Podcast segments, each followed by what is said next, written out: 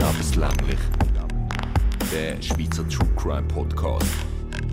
Mit wahren Kriminalfällen aus der ganzen Schweiz. Steig ja nie zu fremden Leuten ins Auto und red mit niemandem auf dem Heimweg von der Schule. An der Angst um ihre Kinder, die bei den meisten Eltern immer noch tief verankert ist, sind die dunklen 80er Jahre sicher nicht unschuldig. In wenigen Jahren sind in der Schweiz so viele Kinder entführt, sexuell missbraucht und ermordet worden wie noch nie. Täter hat man trotz allen Bemühungen in den meisten Fällen nie gefunden, geschweige denn verhaftet. Hallo! Hallo, hallo. Wir sind Sherin Lacher. Und Daniel Eibacher. Und das ist lebenslänglich der Schweizer True Crime Podcast mit wahren Verbrechen aus der Schweiz. Wir reden hier über Mord und andere Verbrechen, heute spezifisch über Gewalt an Kind. Triggerwarnung dazu findet ihr in der Folgebeschreibung. Wenn wir in diesem Podcast auch mal ein bisschen lockerer miteinander reden oder einmal lachen, ist das nicht respektlos oder abwertend gegenüber den Opfern oder anderen Beteiligten gemeint. Ja, wir sind wieder da, ähm, frisch erholt aus der Ferien. Genau. Du, Sherin, bist im Land der grossen, bösen Serienmörder in den USA. Wie war das? Gewesen? Ich weiß nicht. Ja, also im Fall ehrlich gesagt, habe schon bisschen Respekt gehabt. Einmal bin ich allein im Motel. Gewesen. Oh mein Gott, Und nein. ich so, Hilfe, jetzt könnte gerade so eine Serienmörder reinkommen, wie so in diesen Filmen. Ja, auf jeden Fall ist das nicht passiert, zum Glück. Ich bin sehr froh, ich muss das jetzt nicht allein machen. Ja. Aber auch sonst ist es irgendwie ein mega anderes Land oder so ein anderes Feeling dort, habe ich das Gefühl. Zum Beispiel sind wir vom Flughafen in ein Taxi eingestiegen zu unserem Hotel und dann ist einfach so gestanden, wenn sie den Taxifahrer, also natürlich auf Englisch, aber wenn sie den Taxifahrer angreifen, droht ihnen 25 Jahre Gefängnis. Und dann habe ich mir so gedacht, oh mein Gott, das ist hure viel, weil bei uns in der Schweiz es hat mal einen Fallzug gegeben und dort hat ein Mann einen Taxifahrer gewürgt, so von hinten.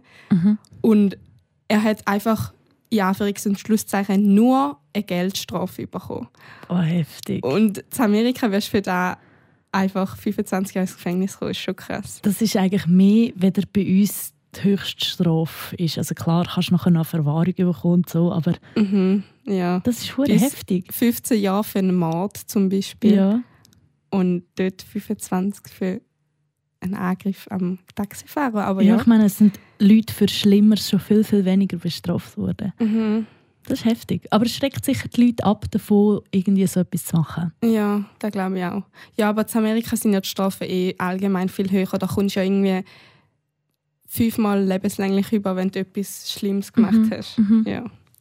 Kann man wieder darüber streiten, ob das das Richtige das. Falsche ist, was auch immer, wo was gut ist und wo nicht. Aber ich glaube, dort sind wir letztes Mal schon. Gewesen. Ja, genau. ja, Ist- das ist so. Gewesen. ja, also nochmal etwas, was ich erlebt habe. Zwar sind wir auch in diesem Taxi, ganz am Anfang war da auch, gewesen, gefahren und nebendran, neben der Straße, ist einfach ein ausbrennendes oder einfach mega kaputtes Auto gewesen. Und es hat niemand interessiert, dass da wirklich auf der Straße, auch, auch am- also auf der Straße am rechten Rand steht. Und in der Schweiz würde so etwas gerade abgesperrt werden von der Polizei, etwas entfernt niemals, ja. werden und irgendwie, ja. Und dort war es einfach so dort gewesen so normal. Gewesen. Das hat niemand Irgendwie. interessiert. Ja, und es wird genau. vielleicht irgendwann ein paar Tage später wird es abtransportiert, wenn der jemand Zeit hat. Oder? Ja, voll. Das ist schon heftig. In der Schweiz gibt es so etwas nie. Mhm. Es ist so, entweder ist etwas Schlimmes passiert und dann ist die Polizei rundherum und dann werden die Spuren genommen, keine Ahnung. Mhm. Oder es wird halt einfach abtransportiert, wie, wie so das Bild tut. Zerstören. Ja, Ja, Und ja. da war einfach das Bild so. Gewesen. Und ich habe mir so gedacht, so, ja, ja okay, ist Ja. ja. jetzt einfach da. Mal? Wenn ich auch gedacht habe, es hat so viel Land in Amerika. Also weißt, es ist alles so weit. Und Mhm. logisch hast du dann viel weniger den Überblick, wenn irgendwo irgendetwas passiert ist sozusagen oder Mhm. etwas dort liegt, zum Beispiel eben ein Auto kaputt. Äh, kein Wunder, hat's, also das ist jetzt vielleicht ein komplett anderes Thema, aber ich kann mir das hier nicht vorstellen, weil ich noch nie in Amerika war. Und ich frage mich dann immer in so True Crime Podcasts oder weiß auch nicht was, wie kann man, wie können die Leichen von diesen Mördern nicht gefunden werden. Mhm, Das ist da wahrscheinlich genau der Grund, Da oder? habe ich mich auch gefragt, ja, weil es liegt auch zum Beispiel irgendwo zumindest auf der Mitte von der Autobahn irgendwie ein großer Abfallsack. Nachher denkt man so, da könnte auch gerade so gut eine Leiche drin sein. Ja, Und es würde so niemand interessieren irgendwie. vielleicht bist du einer vorbeigefahren und wer Gott. Nein, Nein. hoffentlich nicht. Nein, Für das nicht. ja. Ja. Und dann noch die letzte Story. Wir sind auch auf der Autobahn wieder mal gefahren. Damals mit einem gemieteten Auto. Und es hat so all, ich kann es nicht gut einschätzen, aber so all Fahrstunde etwa ein Polizeiauto gehabt, wo irgendwie am Rand auf dem Bahnenstreifen gestanden ist mit einem anderen Auto. Und wir sind einmal normal vorbeigefahren, ein bisschen langsam, haben ein bisschen geschaut, vorsichtig und so. Und nachher hat uns plötzlich auch einer so rausgenommen, weil wir nicht auf die Überholspur sind, an dieser Polizei vorbeigefahren. Also wir hätten auf die Überholspur. ja. Und das haben wir natürlich nicht gewusst. Und dann hat er uns so gesagt, ja, da haben sie einen Zettel und den müssen einfach ausfüllen und uns schicken. Und dann hat er gesagt, per Mail. Und nachher haben wir den ausgefüllt. Also wir durften weiterfahren, haben den ausgefüllt und es ist einfach keine Mailadresse drauf. Dann haben wir gedacht, ah, okay, hat er vielleicht gemeint, per Brief schicken. Dann haben wir mal geschaut, ob es eine Briefadresse drauf hat. Es hat einfach nichts gehabt. Dann haben wir noch unseren Autovermieter gefragt. Und der hat dann auch gesagt, ja, da hat es nichts drauf. Normalerweise steht etwas drauf. Und dann haben wir einfach nicht können die Busse irgendwie einschicken. Aber ja, jetzt Jetzt hoffen werden wir, ihr gesucht. hoffen wir, sind wir nicht wanted in Amerika. ja, wahrscheinlich schon. Wahrscheinlich könnt ihr jetzt nie mehr von Amerika, weil wenn Ja. die gesucht werden, sobald ihr dort äh, irgendwie mit dem Flugzeug das nächste Mal ankommt oder so, werden gerade so eingesammelt. gross Anlass von der Polizei, Genau. alle auf uns. ja. Genau, ich werde das bitte alles ähm, auf Video so vlogmäßig festgehalten. ja, wenn ich das nächste So Mal... Livestream auf dem lebenslänglich Podcast ähm, Insta-Kanal, bitte. Ja, mache ich sehr gut. gerne. Danke. Ja, nachher nehmen sie mir das Handy ab, wenn ich verhaftet werde. Dann können sie selber den Livestream weitermachen. So. ja, die haben ja meistens so, so Kamera, Stimmt. weißt, so Personenkameras dran.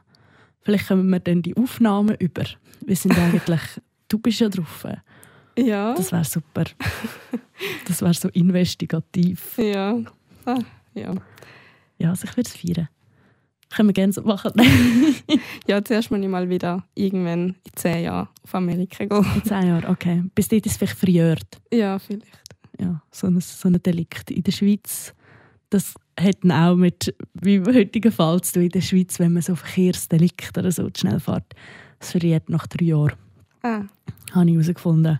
ja, dann Ja, ist es vielleicht nicht mehr relevant. ja, fair. ja, ähm, vielleicht ist das gerade so die Bridge zum heutigen Fall. Wir gehen zurück ins Jahr 1982. Es ist Samstag, der 20. März und im luzernischen Dörfli Gettnau hudelt es und schneit Von außen ist es ziemlich ungemütlich und vor allem kalt. Natürlich müssen alle trotzdem in die Schule, also alle Kinder. Wie das damals noch so war, hätte man auch am Samstag einfach am Morgen noch müssen gehen. Eine Schülerin, die heute auf der Schulbank in der Grundschule zu Gettnau sitzt, ist Rebecca Bieri. Das Mädchen ist sieben, hat eine mega herzige, braune, so eine schulterlange Bobfrisur und sie geht mega gerne in die Schule. Sie ist eine sehr fließige Schülerin und meistens gut gelaunt und das macht sie bei ihren Klassengespendli auch sehr beliebt. Gegen die halbe zwölf am Mittag läutet dann die Schulglocke das Wochenende für die Kinder ein. Die machen sich auf ihren Heimweg durch das grusige Hodelwetter. Rebecca muss auf ihrem Heimweg an der Dorfkille vorbei und wechselt dann die Strassenseite. Wirklich weit ist ihr Schulweg für diese Zeit eigentlich nicht. gewesen.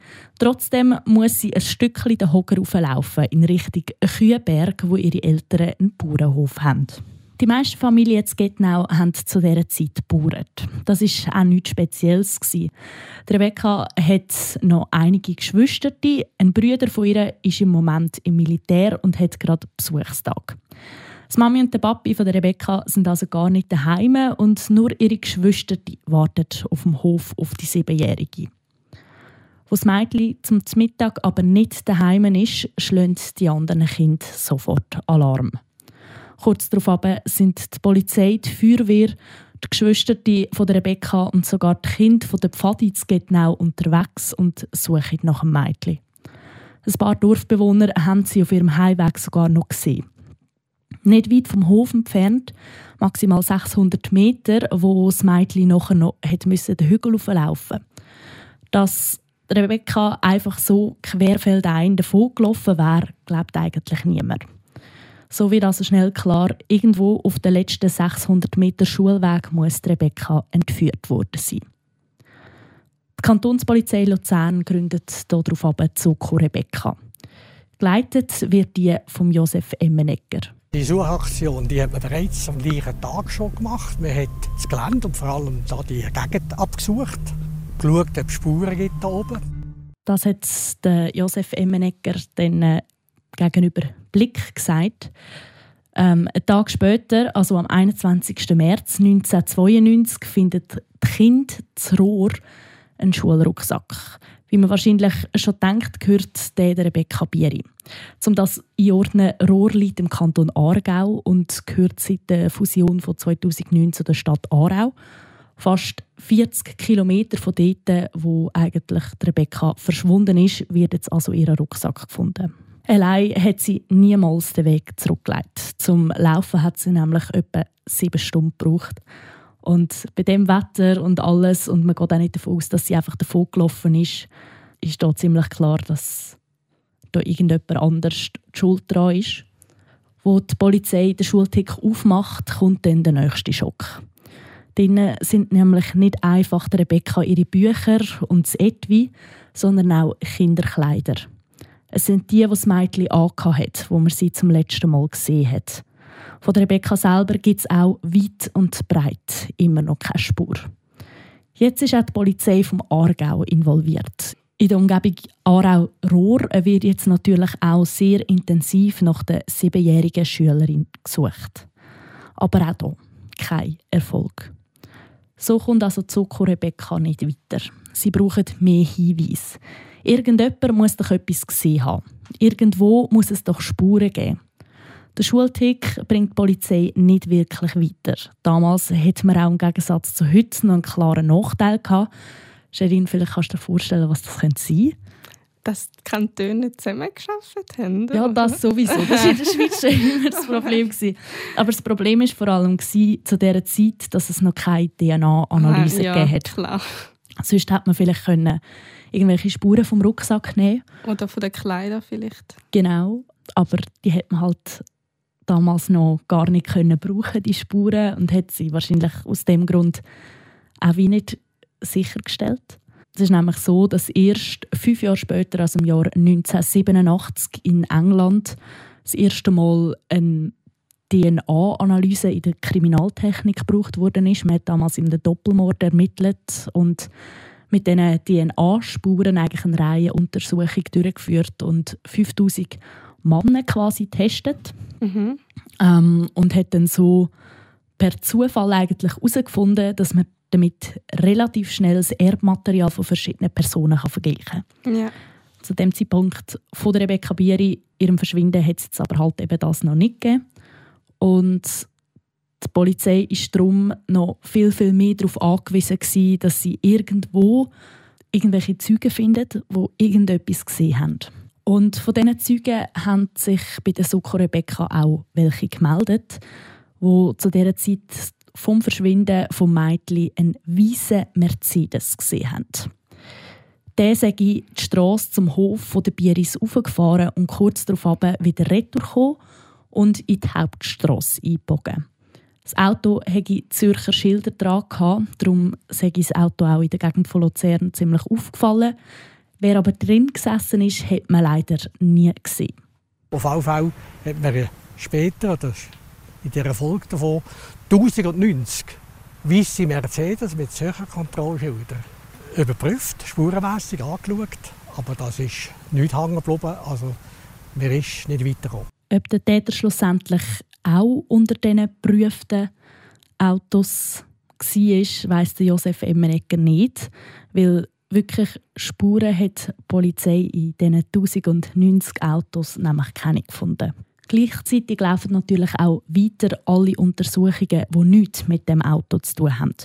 Darunter auch die Suche nach Rebecca, die immer noch nicht für ist. Die Hoffnung, das Mädchen irgendwann wieder lebendig zu finden, wird bei der Polizei und der Familie immer kleiner. Bis dann fünf Monate nach der Entführung die Ernüchterung kommt.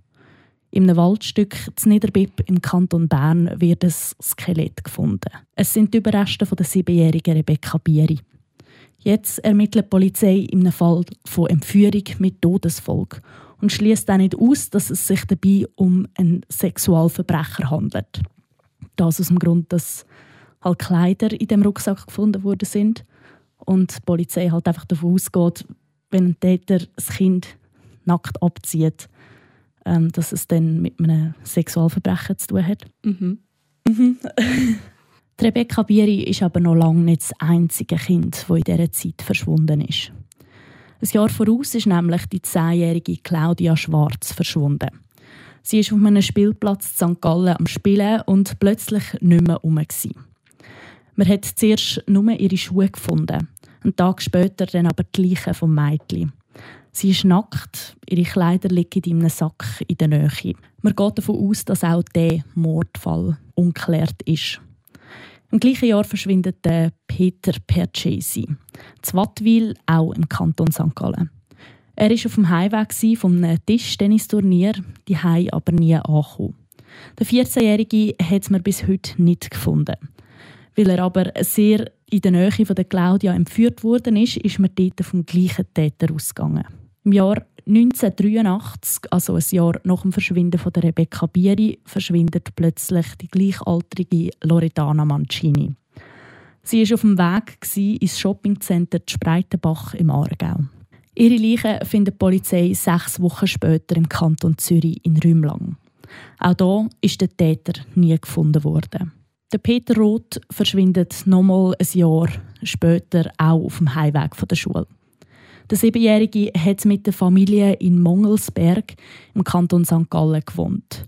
Zuletzt ist er in einem Lebensmittelladen gesehen worden, wo er zwei Packungen Chips gekauft hat. Eine für sich und eine für seinen Kollegen. Von einem Heustadel, das ist so ein kleines Hütchen, wo viel Heu drinnen gelagert worden ist. Vor dem findet man dann ein leeres von diesen Chips-Päckchen. Das ist gerade mal 300 Meter von seinem Zuhause entfernt. Auch der Peter Roth wird nie gefunden. 1985 verschwindet Sylvie Beauvais. Sie ist zwölf und in Beauvais im Kanton Neuenburg gerade auf einem Waldspaziergang mit einer Kindergruppe. Auch sie taucht nie mehr auf. Im gleichen Jahr wird in Sachsen im Kanton Wallis die sechsjährige Sarah Oberson vermisst. Ihr Velo findet die Polizei auf den Stegen vor dem Dorfschulhaus. Nach der Sarah sucht man aber vergeblich. 1986 fällt Edith Trittenbass im Wolfiken im Thurgau in der Schule. Am 8. Uhr am Morgen hat sie sich aber ganz normal von ihren Eltern verabschiedet. Auf ihrem Schulweg von Gasswetzigen bis Wolfiken muss die Achtjährige entführt worden sein. Auch sie taucht nie mehr auf. Man redet in der Schweiz auch gerne von den dunklen 80er Jahren. Eltern haben immer mehr Angst, ihre Kinder alleine neu mit herzulassen. Untereinander erzählen sich Kinder Geschichten von Kastenwegen, wo sie an der Straße gesehen haben, wo eine verdächtig vorkommen sind. Und immer wieder liest man in den Zeitungen von neuen vermissten Fällen. Die, die ich jetzt gerade aufgezählt habe, sind nämlich noch lange nicht alle Kinder, die in dieser Zeit verschwunden sind. Josef Emmenegger fängt an, den Fall der Rebecca Bieri mit den anderen Entführungsfällen zu vergleichen. Kinder, die auch die Kleider noch jemand anders gefunden worden sind. Mädchen, die Ähnlichkeiten zu der Rebecca haben, so wie zum Beispiel Loredana Mancini oder auch ähm, Zara Oberson, wo einfach der Rebecca sehr, sehr ähnlich sehen. Dann hat es viele Kinder dabei, die etwa gleich alt sind wie Rebecca Bieri. Er sucht nach Hinweisen in den anderen Fällen, in der Hoffnung, endlich eine Spur zum Mörder von der Rebecca zu finden. Aber ohne Erfolg es schockt mich einfach extrem, dass so viele kleine Kinder einfach verschwunden sind, ohne dass man irgendwann irgendjemandem auf die Spur gekommen ist. Und sind einfach weg und die Leichen hat man zum Teil gefunden, zum Teil nicht und Mhm. es ist so krass, ich weiß nicht. Mhm. Es ist mega, ich kann mir vor allem nicht vorstellen, wie das damals muss gewesen sein ähm, wenn man als Eltern im, also im Umfeld ständig sind irgendwo Kinder verschwunden. Die Angst, die man muss haben Mhm. Und vor allem dann auch für die Eltern, wo dann wirklich das Kind verschwunden ist. Wie schlimm das muss gewesen sein. Und wahrscheinlich siehst du an jedem Ecke irgendetwas Böses. Mhm. Also ich kann mir viel besser jetzt vorstellen, wie das muss sein, wenn man Mhm. eben ein Kind hat, das einfach verschwunden ist. Mhm. Aber trotzdem kannst du es wahrscheinlich nie so ganz nachvollziehen. Mhm. Was ich jetzt viel besser kann nachvollziehen kann, ist zum Beispiel meine Eltern, wo, wo ich in die Schule bin. Ich hatte nicht einen weiten Schulweg. Gehabt. Ich hatte keine fünf Minuten, gehabt, bis ich in der Primar war. Und trotzdem haben meine Eltern nicht so gerne gehabt, wenn ich zum Beispiel alleine in die Schule gelaufen bin. Also ich bin immer mit irgendwelchen Kindern vom Quartier in die Schule gelaufen. Und es hat immer geheißen, du steigst bei niemandem ein und du Ja. haltest nicht an, wenn jemand mit dem Auto runterfährt und irgendwie das Fenster runterlässt und dich etwas fragen will, dann springst Ja. Und das habe ich nicht verstanden, weil ich so dachte, aber also, das kann doch nicht sein. Wir wohnen in so einem kleinen Dörfli, da passiert doch nichts. Mhm, ja, also das war bei mir genau das Gleiche. Ich hatte, glaube ich, etwa 15 Minuten oder so. Und es war immer so, wenn ich am 20 vor 12 Uhr am Mittag ausgehabt und ich irgendwie am wir haben natürlich auch ein bisschen plemperlet und ein bisschen langsam Mhm. gelaufen, ein bisschen geredet. Und wenn ich Genau. irgendwie am 10 ab 12 Uhr noch nicht daheim war, war meine Mami schon in Sorge. gewesen. Ja, und, logisch. Und damals habe ich das nicht verstanden. Da bist du noch zu einer Kollegin heim. Ich weiss noch, einmal habe ich das Haargümmeli aus Versehen ins WC abgespült. Und meine Kollegin damals im Kindergarten hat gesagt, komm zu mir, ich habe auch noch so eins. Und dann bin ich mit ihr heim, weil sie mir hat wollte, eins von ihren Haargümmeli geben Ja. ja. Und schlussendlich ihre Mami dort, nein, Anja, was machst du da und so. Und die Mami macht sich sicher Sorgen und so. Hat sofort meine Mami angerufen. Mhm. Und ich habe das so nicht verstanden. Meine Mami war so hässig. gewesen. Oh. Und ich kann heute mega fest verstehen, wieso als unsere Eltern so Angst hatten um uns. ja, voll. Also ja. Weil sie sind zu dieser Zeit quasi Kind und haben das noch viel mehr miterlebt, als wir jetzt halt. Ja, voll. Und wahrscheinlich ist es auch ihnen gesagt worden. Und sie sagen es uns jetzt einfach weiter, so dass man nie dürfen anhalten Und Ja, Ja, es ist aber ja ich nicht so, halt- dass so Sachen heute nicht mehr passieren. ja, das stimmt. Aber ich habe immer, also nicht aktiv Angst gehabt, aber wenn ein Auto neben mir langsamer Langsamer, fährt, ja. oh mein Gott, das ist das Oder wenn schlimmste ein Gefühl. Auto nur schon so hinten, irgendwie ist so ein Kastenwagen gesehen Mhm. und es, entweder weiss oder schwarz und es hat dünne Scheiben gehabt. Ja, Dann hatte ich mega Angst. Gehabt. Und auch wenn einfach so eins an der Straße parkiert und ich meine, mit solchen Autos zügelt man. ja.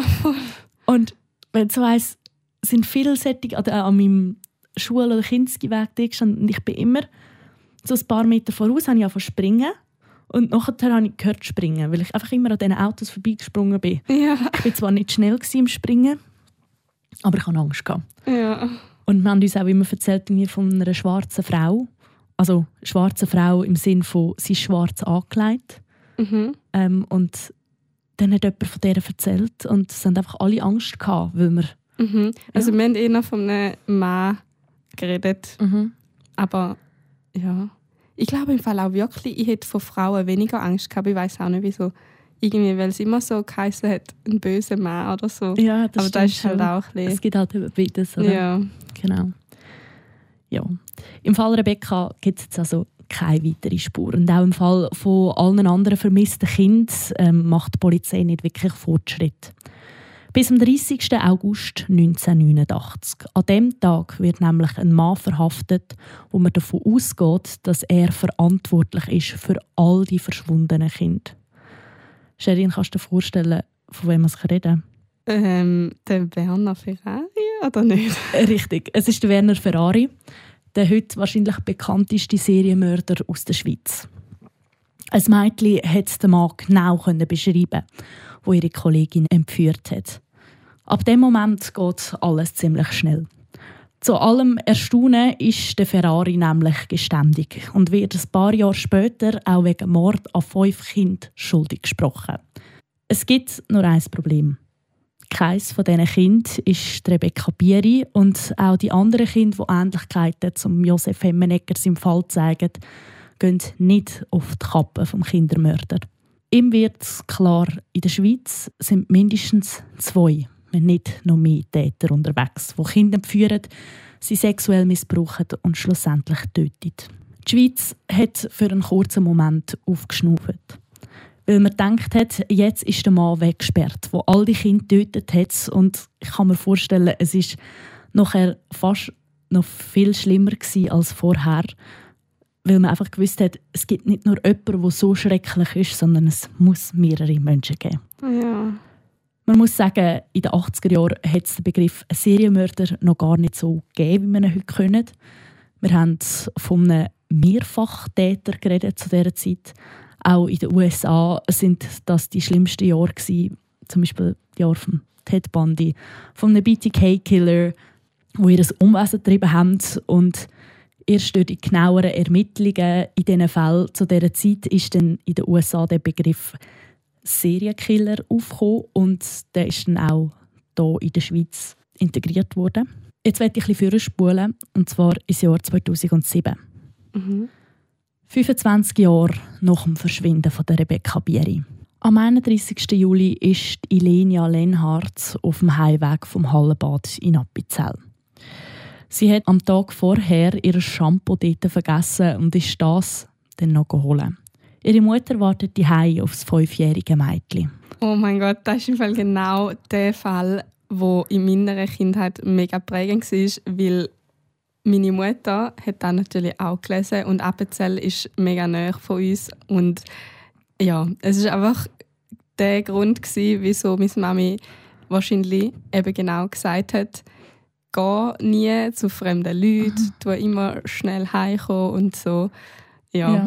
Ich kenne ihn nicht mehr so ganz, aber Darum ich weiß, dass jetzt. immer da eingeprägt worden ist, weil die Lenia ist verschwunden und ja, Ja, und, und, ich denke, das ist schon den Eltern sehr eingefahren. ja.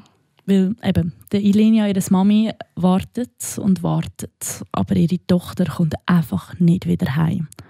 Sofort macht sich ihr ein komisches Gefühl breit. Sie will der Ilenia entgegenlaufen, aber auch, als sie im Hallenbad ankommt, ist dort vom Mädchen keine Spur. Sofort meldet sie sich bei der Polizei. Ihre Tochter muss entführt worden sein. Dass die Ilenia nicht heimkommt, ist absolut nicht normal und auch das findet auch die Polizei. Sofort wird die Suche nach ihr eingeleitet. Am gleichen Tag hören die Anwohner im 30 Kilometer entfernten Oberbüren St. Gallen einen Schuss. Sofort ist die Polizei zur Stelle und findet dort einen verletzten Spaziergänger. Der 43-Jährige erzählt der Ermittler von einem Mann, der auf ihn zugelaufen ist und irgendetwas über Pilzli erzählt hat. Plötzlich hat er eine Pistole gezogen und auf den Spaziergänger geschossen. Die Zeugen erzählen von einem weißen Kastenwagen mit spanischen Kennzeichen. Schon ein paar Stunden später findet die Polizei genau das Auto, knapp drei Kilometer vom Tatort entfernt. Der Polizei fällt auf, dass Zeugen beim Hallenbad im Appenzell von genau so einem Kastenwagen berichtet haben. Die Polizei sucht jetzt also nach einem weißen Auto mit spanischen Kennzeichen und gleichzeitig nach der verschwundenen Ilenia. Findet dabei aber etwas anderes, und zwar ein Leiche. Von einem Mann, der sich im Billwiler Wald selber mit seiner Pistole verschossen hat. Schnell wird klar, dass der Mann etwas mit dem Verschwinden vom Mädchen zu tun hat. Ganz in der Nähe liegen nämlich der Ilenia ihren Velohelm und ihren Rucksack. Im Rucksack innen sind die Kleider von der fünfjährigen Ilenia. Am Ort, wo der Täter auf einen Spaziergänger geschossen hat, findet die Polizei das Kickboard vom Mädchen und eine Gartenschaufel. Die Polizei hat jetzt bei dem Verbrechen einen gewaltigen Vorteil gegenüber ihren Kollegen von 1982. Nämlich DNA. Richtig. Die zeigt jetzt nämlich zweifelsfrei, dass die fünfjährige Ilenia tatsächlich in dem weißen Kastenwagen verschleppt worden ist. Von ihr selber fehlt aber nach wie vor jede Spur. Der Besitzer vom Kastenwagen, der Mann, wo im Wald tot gefunden worden ist, ist der Urs Hans von Esch. Seine Kollegen und seine Frau beschreiben ihn als eigentlich sehr charmanten und netten Mann. Andererseits ist der 67-Jährige ein ewiger Besserwisser und ab und zu auch ein, ein komischer Typ, wo Menschen im tiefsten Inneren verachtet. Als er 20 war, ist davon erst sogar einisch im Gefängnis. Und zwar, Achtung, wegen einer angedrohten Kindesentführung. Damals hat er in Islisberg im Thurgau gewohnt. Ist aber wegen seinem Job als Aussendienstmitarbeiter in der ganzen Schweiz umgefahren. Laut der Polizei hat davon die Entführung von der Ilenia lang im Voraus geplant. In seinem Auto hat man nämlich Klebband, Fesselzeug und Toluol gefunden. Toluol ist ein Betäubungsmittel. Das hat er sich drei Wochen vorher gekauft. Mehrere hundert Polizistinnen und Freiwillige stellen jetzt während mehrerer Wochen den Wald auf den Kopf. Mit Spürhunden wird ein riesiges Gelände abgesucht und alle suchen verzweifelt nach der Ilenia. Bei der Polizei gehen mehr als 2000 Hinweise ein. Unzählige Menschen versuchen der Ilenia ihrer Mutter Trost zu spenden und schreiben ihre Briefe. Der Fall Ilenia, wo in dieser Zeit jede Titelseite von jeglichen Zeitungen eingenommen hat, bewegt die ganze Schweiz. Das ganze Land trauert um das fünfjährige Mädchen mit der Tächelkappe, wo auf den Fotos glücklich und aufgestellt wirkt. Und man muss wirklich sagen, also die Fotos sind auch auf unserem Insta-Kanal wieder drauf. Und das ist so ein herziges Mädchen, so, wo du so richtig so denkst, so, das willst du einfach nur knuddeln. Und ich kann mir sehr gut vorstellen, wenn halt so ein Mädchen, und das heisst, die ist entführt worden und alles, das, ich weiß auch nicht, das nimmt einfach alle mit. Ja, das stimmt. Also ich habe gar nicht gewusst, dass der Fall so um die Schweiz gegangen ist, weil ich wohne ja recht nah bei Appenzell und ich habe gewusst, dass der bei uns so präsent war, aber ja, ich habe es gar nicht realisiert ja. früher. Ich habe ja. das kurz bei meinen Eltern erwähnt, einfach als ich irgendwie eben auch die, also als ich mit ihnen so ein bisschen über die Zeit geredet habe, von Führungen von den Kindern und so. Und dort haben sie auch, habe ich irgendwie gemerkt, wie gut dass sie sich noch an den Fall können erinnern können. Irgendwie, dass sie noch gewusst haben, dass sie ein Shampoo im Hallenbad holen Und dort habe ich irgendwie gemerkt, wie fest dass das auch die Leute, die nicht in der Nähe von, vom Appenzell gelebt haben, mhm. einfach so mitgenommen hat. Ja. Halt ja, eben verständlich, sie haben zu dieser Zeit eine gleichaltrige Tochter gehabt. Mhm. Meine Eltern, die halt einfach so, das nimmt die mega weit, aber ich kann mir sehr gut vorstellen, dass das auch Leute einfach mega berührt hat, die sonst nicht wirklich Ähnlichkeiten zum dem Leben hatten. Mhm. Was ich gut finde, ist, dass wenn jemand wenn eine Mutter zu der Polizei kommt und sagt, mein Kind ist weg, es ist entführt, dann tut die Polizei jetzt in den Fällen, wo du gesagt hast, mega schnell und gut reagieren. Und ja. sie glauben jetzt gerade, ja. wie es, wenn es bei anderen älteren Menschen ist, also wenn jemand weg ist, heißt es manchmal so, ja, die Person kann ja frei entscheiden, ob sie weggehen will, ob sie ein neues Leben anfangen will, wenn sie erwachsen ist. Und bei den ja. Kindern finde ich es so wichtig, dass man da einfach ernst nimmt, weil das sind einfach die kleinsten Mega. Un Mega. Sie können sich nicht wehren und so von der Gesellschaft einfach die die Schwächsten eigentlich. Ja, so, ja. so einfach die Schwächsten von der Gesellschaft und ich finde einfach, die muss man schützen und ja. Finde ich auch und ich finde es auch eben ja gut, dass die Polizei im Moment so schnell reagiert. Ich verstehe es gleichzeitig aber auch, dass die Polizei nicht so schnell reagiert, wenn jetzt sagen wir, jemand von uns verschwunden wäre. Mhm. Weil es halt einfach wirklich so ist, blöd gesagt, können wir hergehen, wo wir wollen. Wir können zu dem Zeitpunkt auswandern, wo wir wollen. Ja, und wenn mir jetzt plötzlich alles auf den Keks geht, hier in der Schweiz, sagen wir Familie, Kollegen, Job und so, dann ist es blöd gesagt mein gutes Recht, einfach meine sieben Sachen zu nehmen und auf keine Ahnung, Schweden auszuwandern. Ja. Und ich muss das niemandem sagen. Das stimmt, ja. Und ich verstehe auch, dass das vieles schwieriger macht auch für die Polizei. Jetzt ich im Fall von, wenn jetzt eine 30-jährige Person einfach verschwindet. Mhm. Ja. Aber in dem Fall haben jetzt Polizisten und Polizistinnen wirklich gut reagiert. Am 15. September, anderthalb Monate nach der Entführung von der Ilenia, macht einer der freiwilligen Helfer eine grauenhafte Entdeckung. Der 28-jährige Informatiker findet in einem Waldstück die vergrabene Leiche vom Mädchen. Selber sagt er, er hätte im Voraus schon ein ganz komisches Gefühl gehabt und irgendwie schon gewusst, dass er an dem Tag das Mädchen wird finden.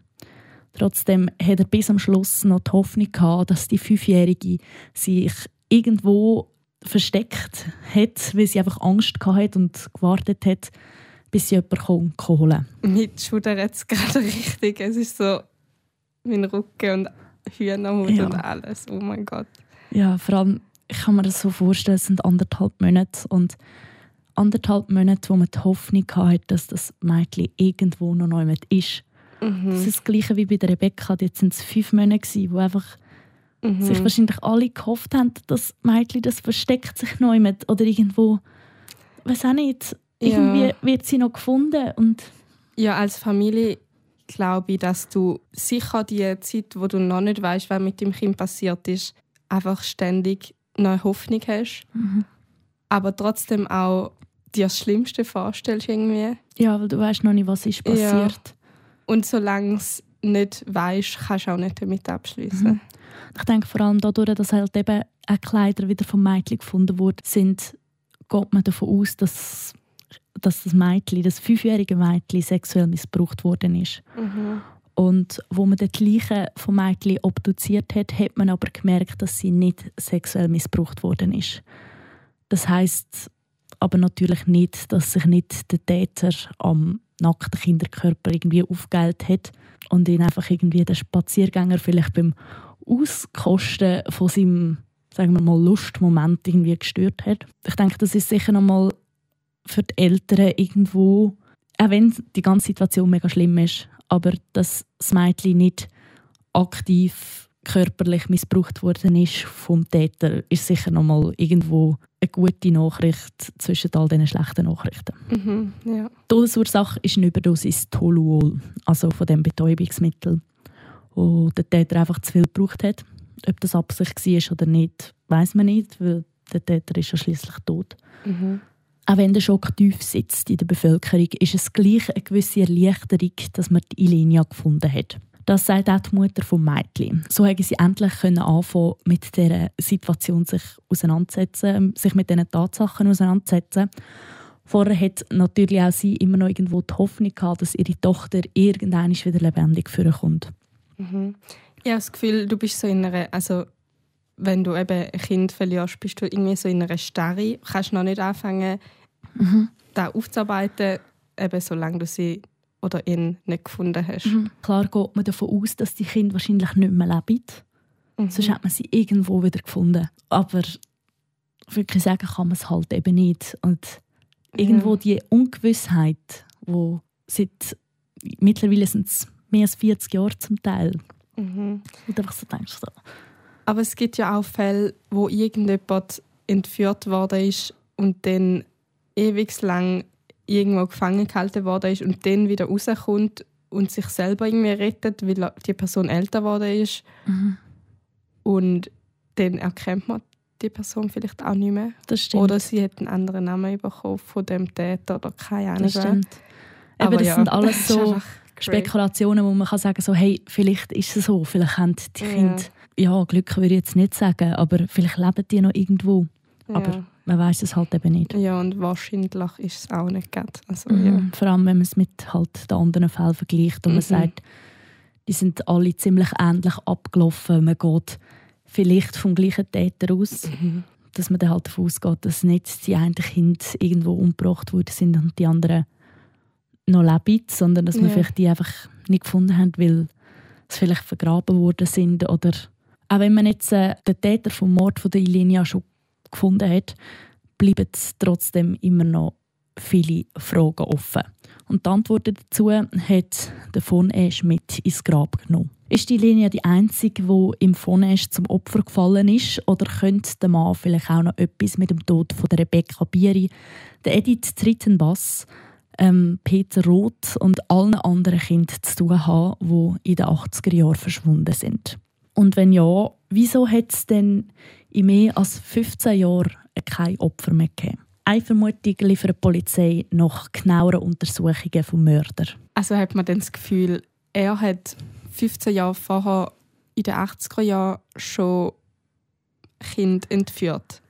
Ja, jetzt rein von dem her, dass man eben auch Kleider von der Ilenia in dem Rucksack gefunden hat, ähm, könnte man davon ausgehen, dass vielleicht der gleiche Täter war. Mhm. Aber man hat sich jetzt halt gefragt, wieso gibt es denn eben eine so eine lange Zeit kein Opfer, wo man mit dem Phonesch in Verbindung bringen kann. Mhm. Ja, dann im Fall auch gefragt, wo du gesagt hast, dort sind wieder Kleider am Rucksack. Ich so, was? Hä, ja. wieso machen das alle? Aber ja. Genau.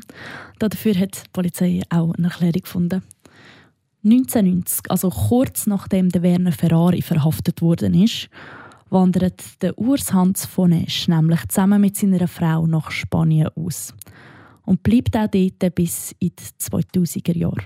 Das heißt, er ist zu dem Zeitpunkt, wo der andere große Serienmörder oder einfach der große Serienmörder von der Schweiz verhaftet worden ist, ist auch der Urs Hans von Esch verschwunden auf Spanien und erst kurz vor dem Tod von der Ilenia wieder retourgekommen. Oh mein Gott. Was? Ja. Oha, ja. Für den Josef Emmenegger, den Kriminalpolizist, der damals den Fall Rebecca Bieri untersucht hat, ist das ein Schock. Er schöpft aber Hoffnung, dass der Fall, der ihn seit 15 Jahren beschäftigt, endlich kann gelöst werden kann. Es sind gar nicht 15, es sind 25 Jahre. Rechnen müsste man können, aber äh, ja, genau. Kann man denn nicht, wenn man den Rucksack und die Kleider von diesen Kind in den 80er Jahren vielleicht in der Polizeistation im Archiv oder so noch behalten hat, die nachher 25 Jahre später nach DNA untersuchen und dort merken, ob das der Täter war? Oder ist die DNA schon verwischt? Oder Einfach so kann man das halt eben nicht machen. Dann weiß man nicht, vielleicht ist das Ganze verunreinigt worden zu dieser Zeit und so. Der Josef Emmenegger versucht jetzt ganz sicher einmal den Fall wieder aufzurollen. Vor allem den Fall von Rebecca Bieri. Und er hat eigentlich die Hoffnung, dass er jetzt gleich den Fall noch lösen kann. Es gibt nämlich mehrere Gemeinsamkeiten im Fall Ilinia und im Fall der verschwundenen Kinder in den 80er Jahren. Eben zum Beispiel die Kleider, die man gefunden hat. Oder auch, dass so viele Kinder von denen nachweislich mit einem Auto entführt worden sind. Halt eben auch so wie die Ilenia. Ähm, der Fonash war wegen seinem Job als Außendienstler in der ganzen Schweiz unterwegs. Gewesen. Das würde erklären, wieso sehr viele Kinder in der Nähe von seinem Heimatort, also St. Gallen, Thurgau, aber auch einige in anderen Regionen entführt worden sind. Und das würde auch erklären, wieso als bei Rebecca Bieri zum Beispiel sie in Kanton Luzern entführt worden ist. Im Kanton Aargau ist ihr Rucksack gefunden und schlussendlich nochmal an einem komplett anderen Ort von der Schweiz ihre Leiche gefunden worden ist. Mhm, ja, irgendwie macht es schon Sinn. Weil er halt wirklich einfach, er ist mit seinem Auto überall unterwegs gewesen. Könnte dann halt eben auch gut sein. Und es wäre auch logisch, dass er ein Zürcher Nummernschild hat, weil er halt dort in der Nähe gewohnt hat. Aber das alles kann man halt einfach nicht beweisen. Und Josef Emenegger, er kommt keine Antwort auf seine Fragen über, weil er kann ja den Täter auch nicht fragen. Der, ist ja, der hat sich ja selber umgebracht. Ein halbes Jahr später werden auch die Ermittlungen im Fall Ilinia eingestellt. Die Staatsanwaltschaft begründet, es gebe keine Anhaltspunkte, wo davon Esch noch mit irgendwie äh, Komplizen in Verbindung bringt. Das ist ja auch immer etwas, das tut man immer wieder prüfen, ob es da irgendjemand anders gegeben hat, der damit etwas zu hat. Und gegen Tote werde nicht ermittelt. Finde ich schwierig. Ich verstehe es auf der einen Seite, weil ich muss sagen, solche Ermittlungen kosten wahnsinnig viel Geld. Mhm.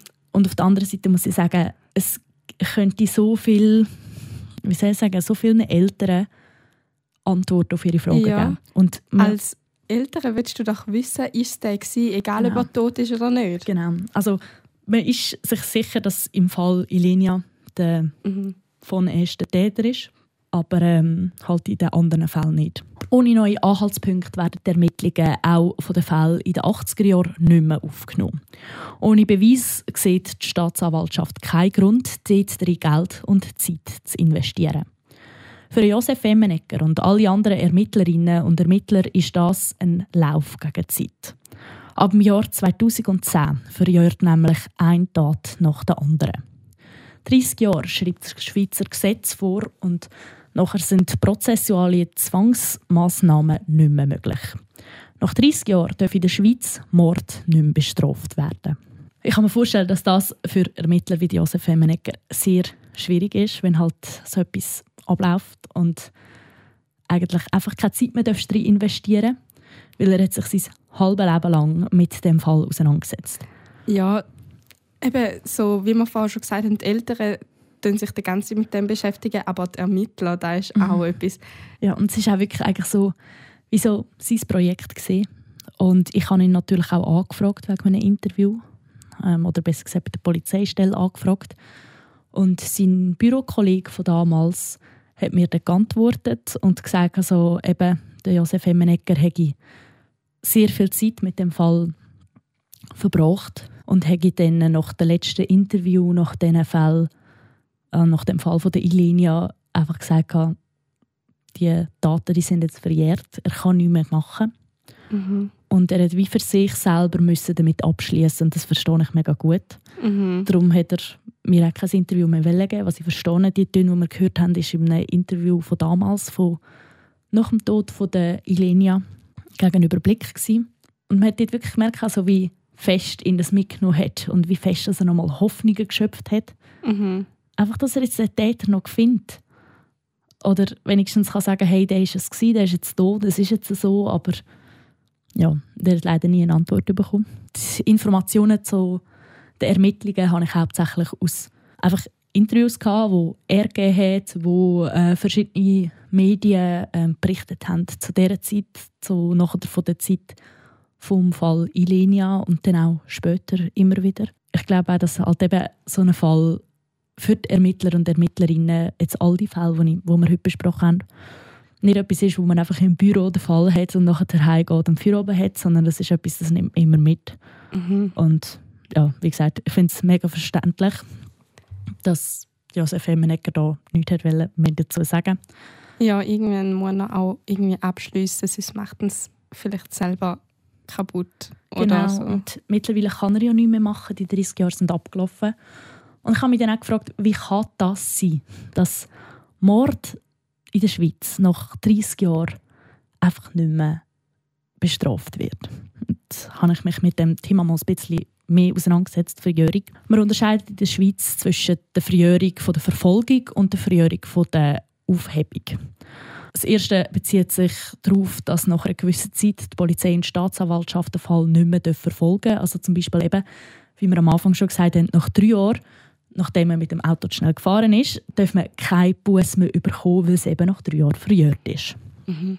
Das heißt, die Polizei darf das auch nicht mehr verfolgen. Jetzt, wenn sie irgendwie nach fünf Jahren gesagt hat, oh, dort ist etwas ähm, passiert, keine Ahnung, und das ist nur passiert, weil irgendein Auto zu schnell gefahren ist. Dann dürfen sie das nicht mehr verfolgen und sie dürfen den Schnellfahrer in dem Sinn auch nicht mehr bestrafen fürs Schnellfahren. Wenn es jetzt noch irgendwelche andere Delikte mit sich gezogen hat, dann je nachdem, wie die Verjährungsfrist ist, dürfen wir die wieder dafür belangen.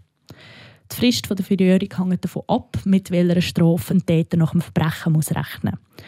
Bei so einer kleinen Geldstrafe, wie eben beim schnellen Fahren, sind es weniger Verjährungsfristjahre, weder wenn man zum Beispiel etwas geklaut hat. Daten, die mit einer lebenslänglichen Freiheitsstrafe bestraft werden, also Mord zum Beispiel, haben eben die maximale Frist von 30 Jahren. Das ist also die höchste Frist, die in der Schweiz bislang gesetzt worden ist. Mhm. Irgendwie hatte ich immer in meinem Kopf, gehabt, Mord verjährt nicht. Die, der Satz ist mhm. immer im, in meinem Kopf. Das ist und so, weil so, Deutschland so ist. Ah, ah genau. das, ist, das ist der Grund. Weil jemand jetzt denkt so, hä, wieso habe ich das gemeint? Eben bei schlimmen, ganz, ganz schlimmen Sachen sind es 30 Jahre. Das ist das, Maximal, wo man, das Maximum, das man kann bekommen kann. Wenn man jetzt zum Beispiel für eine Straftat mehr als drei Jahre Haft überkommt, dann sind es zum Beispiel 15 Jahre, wo Verjährung eigentlich gilt. Also wenn man solche Sachen erst nach 15 Jahren herausfindet, dann gilt das auch nicht mehr. Und wenn es dann kleinere Gefängnisstrafen sind, wo wirklich nur noch so kleine Delikte sind, wo man vielleicht einfach ein paar Tage so ins Gefängnis müsste, sind es 10 Jahre Verjährungsfrist. Mhm. Wenn jetzt zum Beispiel ein Mann einen 15-Jährigen vergewaltigt, kann die Tat erst mit dem 25. Geburtstag vom Opfer verjähren. Das gilt für alle schweren Sexual- oder Gewaltverbrechen an Kindern unter 16. Das geht hier vor allem darum, dass ein 15-Jähriger vielleicht noch nicht den Mut hat, zum den Verbrecher oder den Täter anzuzeigen. Und dass man darum wie Zeit gibt bis zum 25. Lebensjahr von, jetzt eben in dem Beispiel der 15-Jährigen, Mhm. ähm, dass sie den wie noch anzeigen kann und dass man dem die Verfolgung noch aufnehmen kann. Ja, sozusagen halt Zeit gibt zum Erwachsenwerden und vielleicht auch zu realisieren, was der Schlimmes gemacht hat. Weil als Kind oder Jugendliche verstehst du das vielleicht noch nicht so ganz. Genau, und solche Daten können auch schlimme Traumata auslösen. Darum ähm. wir auch immer Triggerwarnung aussprechen, dass Genau. nicht irgendwelche Traumata wieder aufkommen, wenn eine Person da will hören. Zurück zur Verjährung. Es gibt nämlich eine Ausnahme, wo die Verjährung nicht eintritt. Und das ist, wenn innerhalb dieser Frist schon mal ein erstes instanzliches Urteil gefällt worden ist. Also das kann zum Beispiel ein Haftbefehl gegen Täter oder Täterin sein. Also das ist in jedem, jeder Hinsicht so oder so. Also wenn man jetzt schon mal davon ausgegangen ist, das könnte rein theoretisch der Täter sein, man aber, man hat die Person dann verhaftet, hat es aber nicht können beweisen und die Verjährungsfrist läuft dann ab, nachdem, nach der Verhaftung. Mhm. Dann ist die Verjährungsfrist nicht gültig, aus dem Grund, dass halt eben die Person schon mal verdächtigt worden ist und verhaftet. Also darf man, wenn jemand nach 15 Jahren oder so verdächtigt wird, dann aber freigesprochen wird Mhm. und nach 30 Jahren gibt es neue Beweise, dann darf man die Dann Person... würde es rein theoretisch wieder gehen. ja. Genau. Oder auch nur schon, wenn die Person nur schon verhaftet worden ist und man hat wie keine handfesten Beweis können haben. Mhm. Also ursprünglich hat es in der Schweiz für jede Straftat eine Verjährungsfrist gegeben. Die äh, schlimmsten Straftaten wie Mord oder eben Sexualverbrechen haben die längste Verjährungsfrist bekommen, die von 30 Jahren. 2008 hat dann die Schweiz demokratisch entschieden, dass bei Sexualverbrechen an Kindern unter 12 die Frist komplett abgeschafft wird. Das hat jetzt zur Folge, dass halt eben, wenn jemand ein Sexualverbrechen an Kindern unter 12 begeht, dass das keine Verjährungsfrist hat und dass die eigentlich das Leben lang dafür belangt werden können. Im Jahr 2021 fordert dann der Nationalrat, dass Mord in der Schweiz nicht mehr verjähren soll. Grund dafür sind die Wandlungen in der Kriminaltechnik. Man hat mittlerweile die Möglichkeit, mit DNA-Spuren einen Täter auch noch nach unzählige Jahre festzusetzen. Auch nach vielen Jahren kann es den Angehörigen der Opfer noch helfen, wenn sie endlich wissen, wer für den Mord verantwortlich war und dass die Person dafür bestraft wird. Ein Gesetz gibt es bis jetzt aber noch nicht, weil es ist erst 2021 im Nationalrat besprochen wurde. Mhm. Im Moment verjährt Morde also immer noch nach 30 Jahren. Es könnte aber sehr gut sein, dass sich das in den nächsten paar Jahren ändert. Entscheiden tut das schlussendlich das Volk, also wir, bei den Abstimmungen. Klar darf jeder seine eigene Meinung dazu haben, so, aber ich denke jetzt, vor allem nachdem, dass ich den Fall recherchiert habe und mich mit dem Fall beschäftigt habe, finde ich es wichtig, dass genau die Verjährungsfrist abgeschafft wird, weil ich finde, ein Täter ist auch nach 30 Jahren noch ein Täter. Auch wenn er die letzten 30 Jahre damit davongekommen ist, gibt es trotzdem, finde ich, eine Strafe dafür geben. ja, weil die tote Person wird auch nicht mehr lebendig nach 30 Jahren. Genau, genau. Und es gibt eine Genugtuung für die Familie, dass sie einfach wissen, okay, gut, auch wenn es 30 Jahre vorbei ist und ja, das Ganze vielleicht ein bisschen in den Hintergrund gerückt worden ist, alle haben jetzt damit gelernt, damit umzugehen und so. Und trotzdem kommt jetzt der Täter, der unserer Familie so viel Schlimmes angetan hat, trotzdem noch vor Gericht und ins Gefängnis. Und das fände ich okay. Eben, wie schon gesagt, in anderen Ländern, wie zum Beispiel Deutschland, gibt es die Verjährungsfrist wegen Mord nicht mehr. Das hat sehr viel auch mit dem Zweiten Weltkrieg zu tun, weil wir dort, ähm, es hat so viele Menschen gegeben, die dort gemordet haben. Halt. Ähm, auf Befehl weg oder aus Selbstinitiative, was auch immer. Es hat so eine kleine Klausel gegeben, die eigentlich geregelt hat, dass nach einer gewissen Zeit die dafür nicht mehr können belangt werden können. Und darum hat man das nach dem Zweiten Weltkrieg quasi wie so geändert, damit man eben solche Leute gleich noch dafür bestrafen kann. Ja, also ich finde es auch wichtig, dass so Leute theoretisch noch bestraft werden könnten. Mhm. Ja, und ich finde find einfach den Fall unverständlich, also nicht unverständlich, aber einfach krass und ich kann eigentlich gar nicht viel dazu sagen. Mhm. Ich finde, es hat immer noch mal eine andere Gewichtung, wenn Kinder im Spiel sind.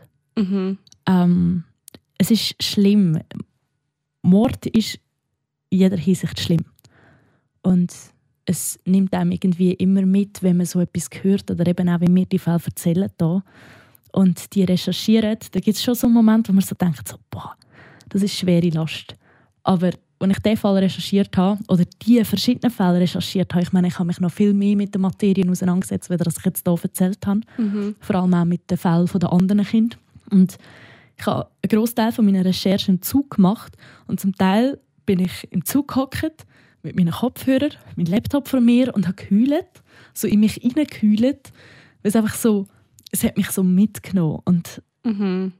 Ich habe auch eine Träne verdrücken beim Ja. Podcast. ja, also, zwischendurch sind die Augen von dir so ziemlich roh gewesen. ich habe so gedacht, gut, jetzt rede ich einfach weiter, merkt es niemand. ja. Nein, ich finde einfach, ja, Kind ist ein emotionales Thema und es nimmt Mhm. einfach mit. Und es ist noch viel, ich finde irgendwie so, es ist so die grösste Ungerechtigkeit, was es irgendwie gibt, weil ein Kind kann sich nicht wehren. Mhm. Jetzt sagen wir, in mega, mega vielen Fällen ist es irgendwo, klar, es gibt immer noch stärkere und schwächere Leute und so, aber ein Kind, das hat absolut keine Chance. Es könnte nicht einmal davor springen, weil es wäre langsamer und es könnte sich nicht wehren, weil es wäre schwächer und Mhm. Kinder sind naiv. Die kennen noch nicht, sie lesen noch nicht die Zeitung und erfahren noch nicht von all den Ja. anderen bösen Sachen, die auf der Welt passieren. Ja, zum Beispiel so, willst du einen Bonbon haben? Ja, Und nachher so, ja, gern. Und dann ja. wirst du einfach entführt. Ja. Da, da, das war auch so etwas, gewesen, wo mir früher noch eingeprägt wurde. Ist so, nimm nie Süßes an von ja. anderen Und Personen. dann, wenn sie dir sagen, sie haben junge Büsi daheim, ja. du darfst nicht schauen. Mhm. Und ja, es ist wirklich so. Und ich glaube, wenn man das dem Kind nicht sagt, in dem Sinn, und, Ja. und nicht mm, vielmal sagt, wirklich vielmal, dann, dann, ist das wie so. Ich glaube nicht, dass ich als Kind die Einstellung hatte, oh, es gibt böse Menschen auf dieser Welt, ich muss schauen. Ja, voll. Da checkst du einfach noch nicht. Mm, mm, Du hast so Du hast die halt, Ernsthaftigkeit von der Lage noch nicht verstanden. Das ist auch völlig okay. Ich ja, meine, voll. Darum bist du auch Kind. Also, ja, das ist ja auch das das Schöne. Kind ja lassen. Das ist das Schöne an der Kindheit, so nicht zu wissen, was die Welt eigentlich Wie, wie böse es die Welt Ja. eigentlich ist. Voll. Ich wäre manchmal gerne wieder Kind. Voll. Aus genau dem Grund. Und darum verstehe ich all die Eltern, die sich einfach Sorgen machen um ihre Kinder. Ähm, ich verstehe meine Eltern, die sich manchmal Sorgen gemacht haben um mich, wo ich nicht mehr 5, 6 war, sondern auch als ich 18 war und nicht heimgekommen bin. Das Ja. ist so... Und ich glaube, als Kind oder als du bleibst einfach immer das Kind von deinen Eltern, auch wenn du jugendlich wirst, auch wenn Mhm. du erwachsen wirst. Es ist so, du bist einfach immer noch das Kind und immer noch die Kleine und ja. Natürlich, ja. Und ich, also ich habe es mega, mega lange eben nicht verstanden. Und mittlerweile verstehe ich es. Und ja, ich weiß nicht. Ich frage mich einfach, wie es Menschen kann geben kann, die tatsächlich Die, die Kinder, die Naivität von diesen Kindern ausnutzen. Mhm. Und ja. Was ich noch wollte sagen, auch wenn mittlerweile nicht mehr so viele Kinder verschwinden wie in den 80er Jahren, gibt es gleich immer wieder Entführungsfälle in der Schweiz. Die Organisation Missing Children hat sich zur Aufgabe gemacht, Nothilfe zu leisten, um Kindesentführungen vorzubeugen und vor allem auch den Familien zu helfen, wo ein Kind verschwunden ist. Nebenbei versuchen sie auch Fehler in verschiedenen Systemen zu finden, um eben das Risiko von einer Entführung zu verkleinern und das Kind halt eben auch darüber besser können aufzuklären, wie gefährlich die Welt eigentlich ist. Auf der Internetseite von Missing Children gibt es auch immer Anzeigen von vermissten Kindern in der Schweiz. Die Hoffnung von irgendwoher Hinweis ähm, überzukommen, ist ja irgendwie immer da und man findet dort immer eben die Bilder von diesen Kindern, die in der Schweiz momentan noch vermisst werden. Es sind viel zu viele Kinder. Also jedes Kind ist, ist zu viel. Voll. Und bei all diesen Bemühungen, Aktionen, die sie eigentlich machen, sind sie trotzdem eine Non-Profit-Organisation und Das ganze Werk wird durch Spendengelder finanziert. Ich will niemanden dazu nötigen, um dort Geld zu spenden, aber für die, die sich das Ganze mal genauer anschauen wollen, steht der Link in unserer Folgenbeschreibung, falls ihr dort mal vorbeischauen wollt oder vielleicht nur schon die Bilder von diesen vermissten Kindern anschauen wollt, ich weiß nicht, aber ich habe immer das Gefühl, irgendwoher kommen die Hinweise zu diesen Kindern. Und das sind meistens Menschen, die nicht wissen, dass sie zu dem Zeitpunkt an dem Ort sind, wo eben etwas passiert ist. Und ja, wer weiß, vielleicht kommt durch das das Ganze nochmal ein bisschen mehr ähm, Beachtung über und vielleicht gehen durch das nochmal ein paar Hinweise mehr ein. Das wäre natürlich schön. Und wenn ihr schon mal bei uns bei der Folgenbeschreibung draufgedrückt habt, dann könnt ihr gerne auch noch unseren Podcast bewerten. ihr könnt uns fünf Sterne geben und wenn ihr uns nicht fünf Sterne gebt, äh, dann schreibt uns doch gerne, ähm, wieso dass ihr uns nicht fünf Sterne gebt, ähm, was wir könnten besser machen oder was... Oder irgendwelche Wünsche vielleicht genau. an Fälle, die noch haben, können uns gerne immer auf Instagram auf lebenslänglich.podcast oder auf unsere E-Mail-Adresse schicken. Die ist auch in der Folgebeschreibung drin. Genau. Und dann, wenn ihr schon mal dabei seid, dürft ihr euch unseren Podcast auch sehr gerne abonnieren und das Glöckchen aktivieren, dann kommen wir darüber Benachrichtigung über, wenn eine neue Folge kommt. Genau. Ich habe noch einen kleinen Tipp und zwar das Versprechen vom Dürrenmatt. Das ist ein Buch. Das ist so ein gutes Buch, Entschuldigung. Schon. Ich finde auch. Ähm, ich habe da an der Matura gelesen als mein Buch, wo ich dann mündlich Prüfung darüber machen musste. Mhm. Also ich habe fünf lesen, aber da war eins davon und das war das Beste. Ja. Und ja, ich bin wirklich fasziniert von dem Buch und es hat mich mega erinnert an den Fall. Und zwar ist ein Kind getötet worden. Man hat sie zwar gefunden, aber man hat nicht gewusst, wer es war.